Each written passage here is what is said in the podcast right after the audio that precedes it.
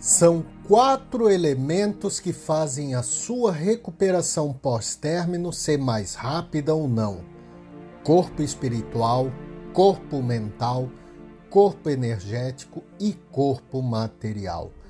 Aqui nesse podcast eu vou te mostrar onde deve estar o seu foco naquilo que você tem controle. Porque o relacionamento até pode ter acabado você até pode querer voltar com o ex ou não, mas o fato é o seguinte: tudo o que você quer é ficar bem. Afinal, aqui não é o fim, é apenas o começo.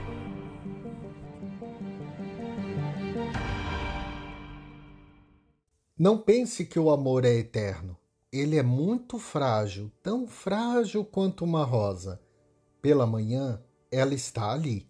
Ao entardecer, ela se foi. E as pequenas coisas podem destruí-la. Quanto mais elevado for algo, mais frágil ele será. Ele precisa ser protegido. Uma pedra permanecerá, mas a flor irá embora.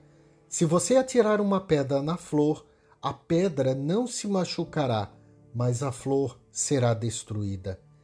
O amor é muito frágil, muito delicado. Você precisa ser muito cuidadoso e cauteloso com ele. Você pode causar um tal dano que o outro se fecha, fica na defensiva. Se você estiver brigando muito, seu parceiro começará a escapar.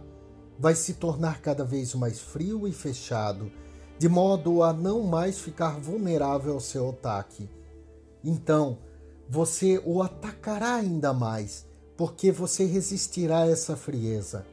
Isso pode se tornar um círculo vicioso e assim que as pessoas enamoradas pouco a pouco se separam. Elas se afastam uma da outra e acham que a outra foi a responsável, que a outra traiu. Na verdade, como percebo, nenhuma pessoa enamora jamais traiu alguém. É somente a ignorância que mata o amor. Ambas queriam ficar juntas, mas ambas eram ignorantes. A ignorância delas fez com que entrassem em jogos psicológicos, e esses jogos se multiplicaram.